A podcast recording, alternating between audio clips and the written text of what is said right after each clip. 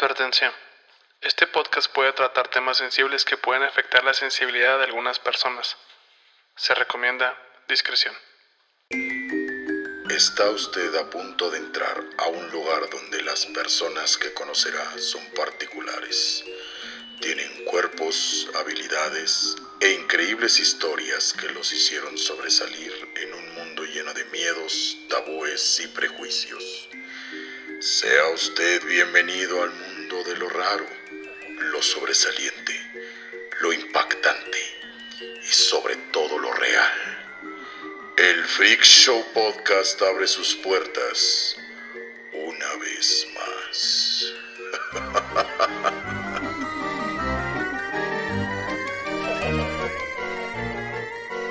Damas y caballeros, me presento. Mi nombre es Gerardo Kelpi y esto es el Freak Show Podcast, un programa en donde cada episodio le narro a un invitado las aventuras y desaventuras de estas fascinantes personas que en su tiempo fueron mal llamadas freaks.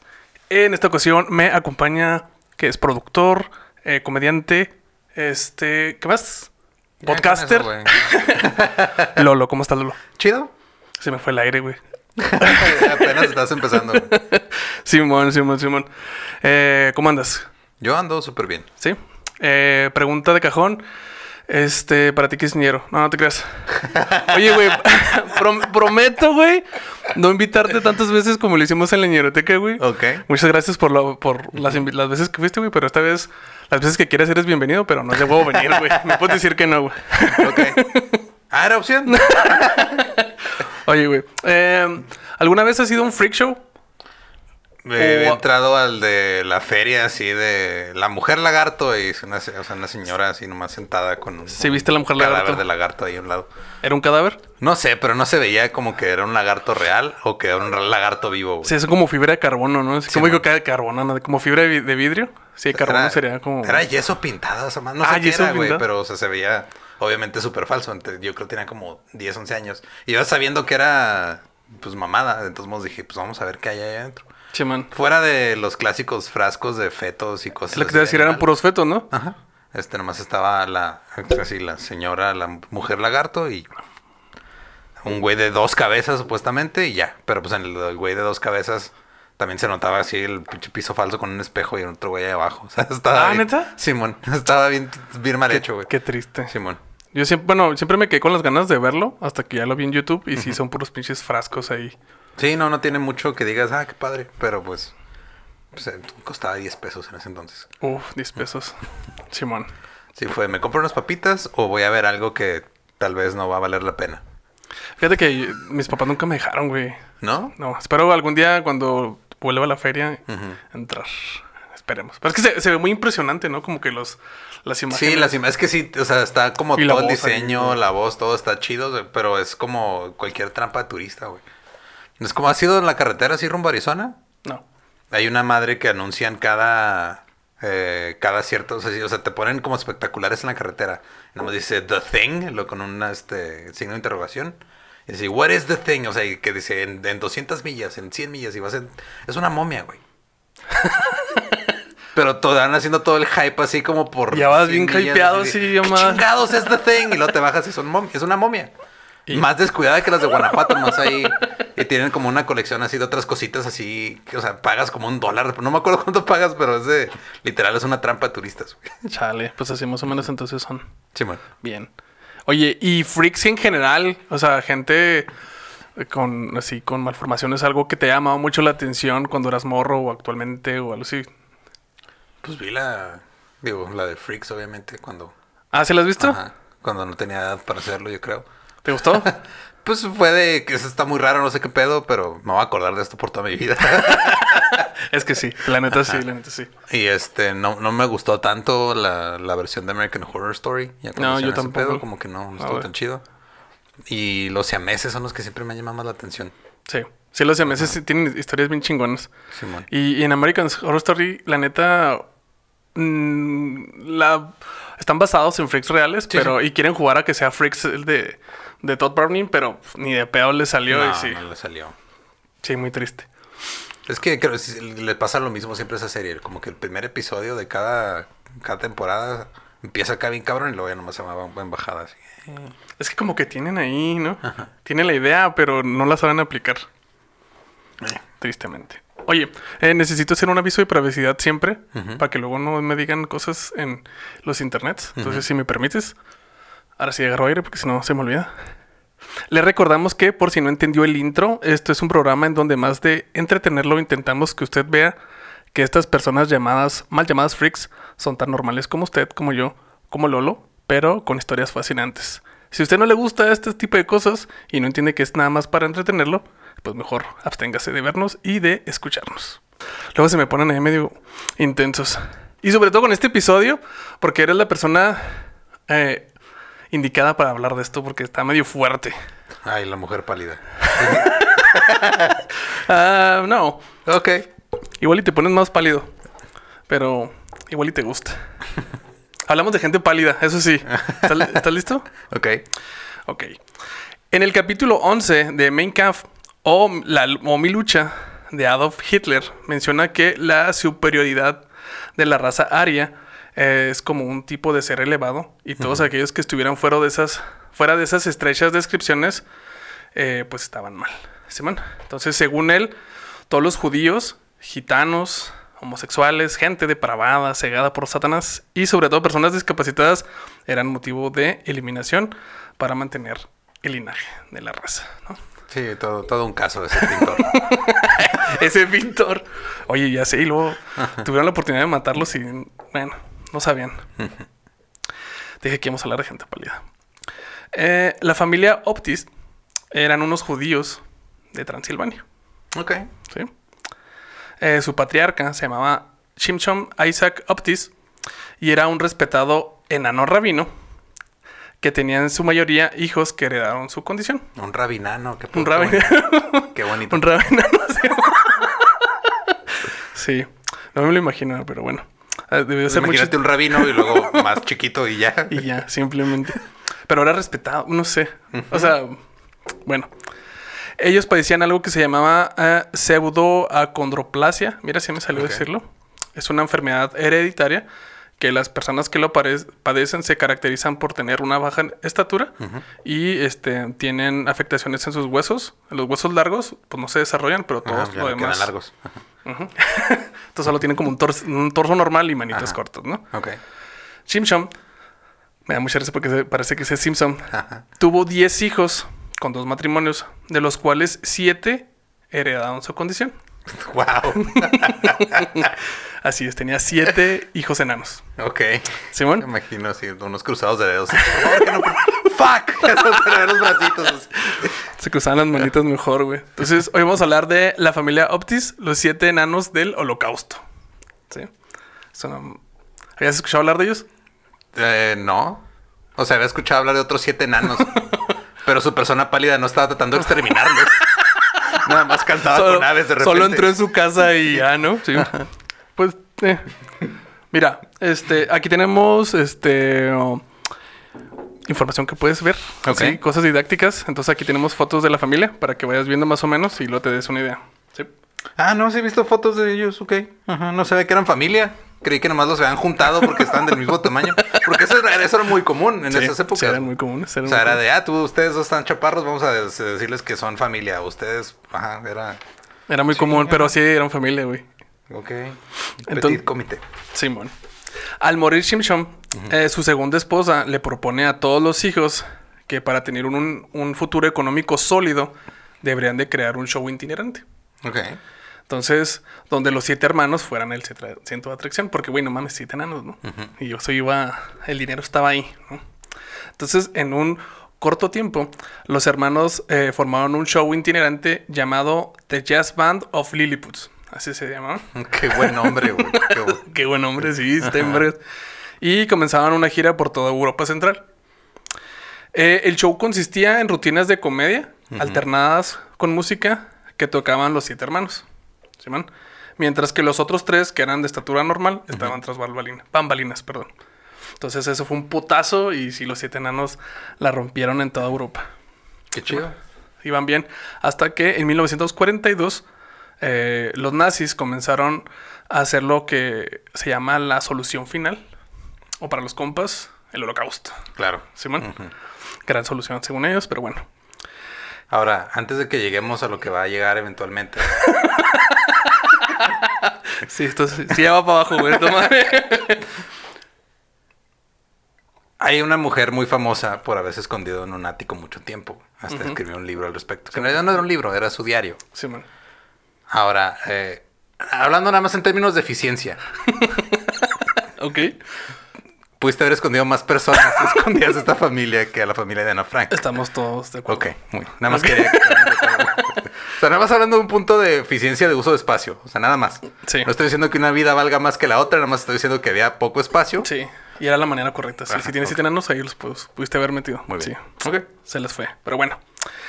Eh, digo, los nazis comenzaban a esparcirse y empezaron a hacer lo que fue el holocausto, donde lamentablemente morirían millones de personas que no cuadraban con esta pendejada Sí. de la superioridad, ¿no? En, en teoría yo calificaría como judío para eso, para esa solución final. güey. Sí, Nada más por mi cabello y ya.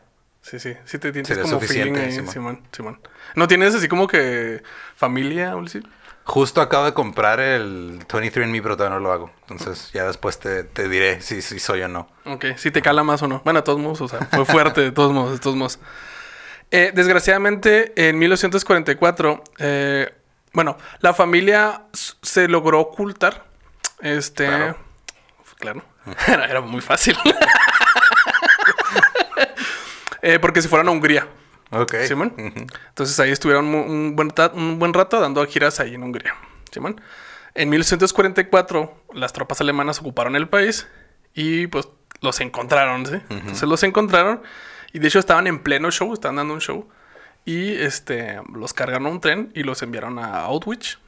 Era un tren tamaño normal. Sí. Trenecito.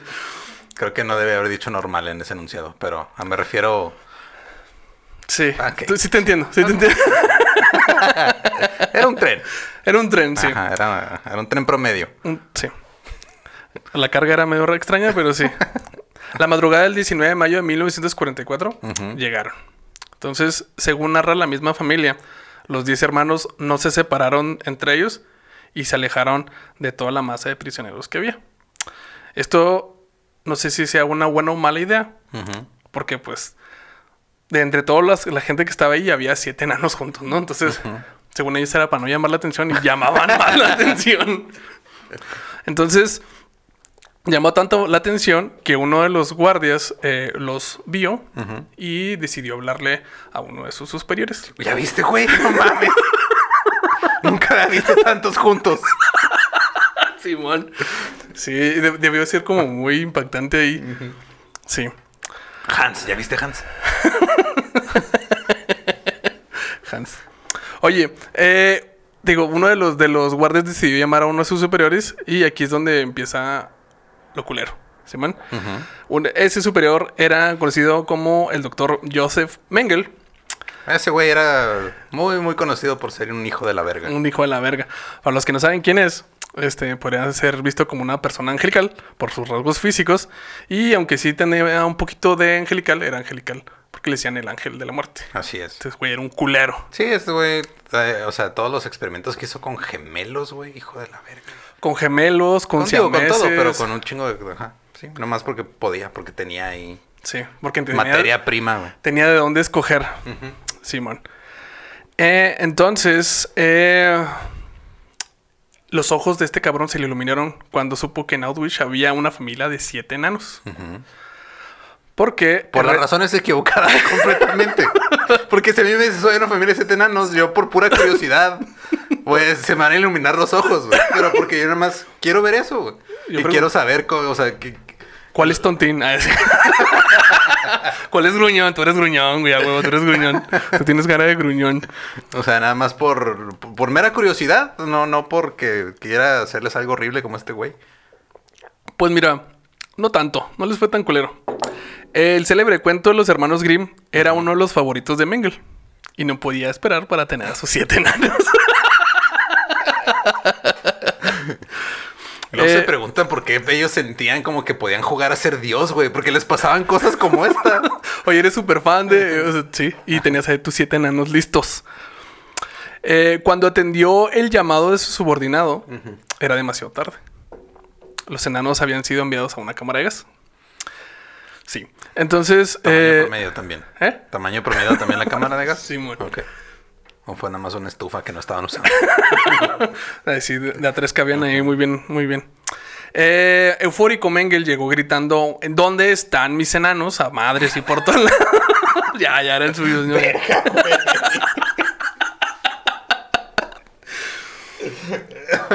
Eh, encontró a algunos ya sufriendo los estragos del gas. Entonces acá abrieron la pinche puerta, puerta normal. Y este, algunos fueron reanimados y todos fueron llevados a un área especial. Los 10. Porque Ok, acuérdate que... incluyendo a los tres de estatura promedio. Estatura promedio. Ajá. sí. Este, ¿cómo vas? ¿Cómo sientes? Voy, chido, Simón. Me está yendo mejor que ellos, obviamente. Definitivamente, definitivamente. Ok, entonces, vamos chida. ¿Sí? Vamos bien. Vamos bien. Pero justo ahora que ya encontré el libro aquí de Ana Frank, güey, Eh, aquí lo tenemos, hágale. eh, me acabo de dar cuenta de algo. ¿Qué? Que si alguien de esa familia hubiera escrito ese libro, sería el diario de Enana Frank. Enana Frank. Uf, pendejo. Sí, claro, güey, huevo. bien ahí, bien ahí. Barras. Oye, eh, si bien Mengel ya había tratado con enanos en sus, en sus, en sus experimentos, de hecho le hiciste eso, cosas muy culeras, Sí, pero güey, que- era un hijo de la verga ese güey. aquí no vamos a hablar mucho de eso. Pero, ¿tú has cocinado? ¿Has servido pollo? ¿Has hervido pollo? Sí, Sí. ah, más o menos. Sí, sí, sí. Eh, nunca había tenido una familia completa de enanos, más tres hermanos de una Es que ese güey tenía normal. una fascinación este, muy morbosa sobre la gente que compartía genética, güey. Ujú, Simón. Y por eso hacía tantos experimentos tan culeros. La otra vez le decía, le comentaba a Fabiola que, o sea, estaban muy culeros, pero de cierta manera sí logró como que avanzar en la ciencia, medicina, más o menos. Sí, la neta sí, porque con esos experimentos no, hubiera no hubiéramos aprendido ciertas cosas, ¿o no? ¿Tú qué piensas? Tú sigue hablando, güey. Húndete. Chingado. No, bueno, yo digo. Eh, bueno, eh, él lo que quería era ver que sus, eh, que la familia, quería saber cómo la familia, algunos nacían enanos Y otros no. algunos no. Entonces eso era como que la base de, de la tesis de, de Mengels con los, con la familia, ¿no? Se llama probabilidad estadística, güey. Bueno, pues él no, mira. Él no lo sabía mucho. Eh, definitivamente no vamos a omitir que los hermanos la pasaron mal. O sea, de hecho, lo sufrieron muy culero. Pero no tan culero como todos los demás experimentos que tenía eh, Mengel. Y no, sobre todo con la gente que estaba ahí mismo, que no eran, pues, no tenían esas condiciones que llamaban su atención, ¿no? Eh, la familia no vestía el traje clásico de Outwish. Ni tampoco comían No de payaso. güey. Los bototes así. No, así como los enanos, unas togas largas y así unos gorritos. Nada, te creas. Este, ni tampoco comían las obras que les daban a los demás. Ellos tenían una comida no tan culera. Y su estancia dentro de lo que cabe, pues, estaba más o menos bien. Es que también ponte a pensar, güey, en lo que ha de estarles pasando por la mente, güey. Porque ha de ser bien culero estar recibiendo trato preferencial en un campo de concentración por algo por lo que eh, tú toda tu vida tuviste dificultades. Sí, como ja. ah, ¿quién es el verga? Espérate, estamos igual. peor. Sí. Ajá, o sea, está... es- ha de haber sido muy culero, digo, mentalmente para ellos, o sea, ver todo lo que está pasando a su alrededor y saber que por algo que tal vez consideraron desventaja, que después fueron a su favor, ahora están recibiendo trato preferencial, güey. Sí. Y de hecho, mm, eh, eh, de- recibieron mayor trato preferencial porque Mengel descubrió que la familia Baptist eran músicos y cómicos Claro. Entonces, uff, sí. Entonces aumentó más este eh, el cuidado que les tenían, entonces ya no tenían tantos experimentos. Y ellos empezaron a amenizar las fiestas de, de gente importante que iba a visitarlos. cuenten, que, cuenten que incluso filmó una película con ellos y se la mostró personalmente a Hitler como, como un regalo. El güey estaba fascinado con estos güeyes. Eran como sus mascotas, güey. Eh, era tanto su estimo por estas personas que inclusive recreó el cuento de Blancanieves y lo repetían cada vez que lo decía, güey. Ha de haber sido la pesadilla de estos güeyes. O sea, ha de haber sido lo peor. Fuera de la tortura y todo, porque te aseguro que no fue la única vez que alguien se refirió a, a ellos como los siete enanos, güey. Nunca un chiste fue llevado tan al extremo, güey. Ajá. Porque si algo tenían los nazis era compromiso con sus ideales. Esos güeyes lo hacían y lo hacían bien. Sí, sí, sí. Eh, hay datos, esto está bien güey. Hay datos que sugieren que Mengel ya ha entrado en alcoholes, inclusive participaba en las obras se hincaba y se ponía ahí. y cantaba junto con ellos. No mames. Había una canción que se llamaba En siete colinas tengo siete enanos y la cantaba hasta que se quedaba dormido, güey. Se ponía- A la verga, ok. Eh, poco a poco, eh, Mengel empezó a frecuentar menos a, a sus, a sus enanos. Ajá. Pues la guerra ya iba avanzando y también los rusos iban avanzando. Entonces, eh, esto a la par calentaba los ánimos de los demás encargados porque pues son alemanes y, y querían exterminarlos a huevo. Y como no estaban, ya les surgía desaparecer a esas, a esas personas, ¿no? Entonces, eh, por suerte, esto pues, no se llevaría a cabo. Porque la familia soportó siete meses ahí en Auschwitz, Auschwitz y fue liberada el 27 de enero de 1945. La lograron. Siete enanos, siete meses. Siete enanos, siete meses eh, en la hora de los siete enanos. Fuck. Güey. Ese pedo suena un... Cabalístico, güey. sí, es muy cabalístico. Bíblico ahí el pedo, güey. Sí, sí, sí. Ajá. Eh, fueron rescatados por tropas, tropas soviéticas y la familia fue llevada a un, refu- un refugio en, su- en Rusia. Y de ahí poco a poco fueron moviéndose. Durante los siguientes cuatro años, aquí ya no fueron siete, durante los siguientes cuatro años, la familia recurrió, eh, recorrió el resto de Europa cen- central y oriental y ellos crearon una, una nueva rutina y una nueva coreografía donde eh, narraban su experiencia y también la representaban. Entonces ya era como... Mames, qué vergas, güey. ya muy avanzado, güey. Qué sí. chingón está ese pedo. ¿Te imaginas unos enanos actuando que eran los siete enanos dentro, Dentro de Auschwitz. en- del holocausto, güey? Sí, Oye, yo- si ajá. pagas por eso a huevo, güey. Yo no vi esa escena en La Vida es Bella. Me la quedaron a deber. Pero hubiera estado bien ver. Como escena post créditos, algo así. El Eh, multiverso ya del... no. de- no, eh, no. Creo que el- hay muchísimas películas de la Segunda Guerra Mundial, pero no hay algo que... Así una iniciativa Avengers que los junte a todos. Debería. Oye, y esta Pues esa historia. era la iniciativa de Hitler, güey, juntarlos a todos. Por ahí empezó. bueno, buen punto. Fuck, güey. Oye, pero yo sí compraría totalmente una película, o vería una película de estos güeyes. Yo también. Sí. Pero con ahí como algo de comedia estaría chida porque... Pues sí. En 1949 la familia emigró a Israel y ahí vivirían sus, sus últimos días. En 1955 dieron su último show y se retiraron de los espectáculos. Ok. Más o menos, porque abrieron... Años estuvieron tureando su holocausto. Sí, man. Qué Su rutina ahí hasta que ya se la cansó, ya todo el mundo la había visto y ya no quisieron escribir más. Sí, todos acá de ¡Buh! Lo de ahora es la Guerra Fría. Uh, uh, sí, Eso sí, ya sí. se ha visto. Ya se ha visto. Lo que se me hace chistoso es que se fueron a Israel. Pero bueno. Eh, abrieron, un, abrieron un cine y ahí pasaron el resto de, de sus días. ok. Entonces, eh, toda la familia sobrevivió.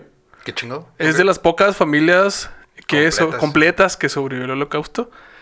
Y Joseph Mengel nunca fue capturado ni juzgado por sus crímenes y murió en una playa de Brasil en 1979. ¿Alguna vez has visto el documental sobre el supuesto pueblo en el que Mengele siguió sus experimentos en Brasil, güey?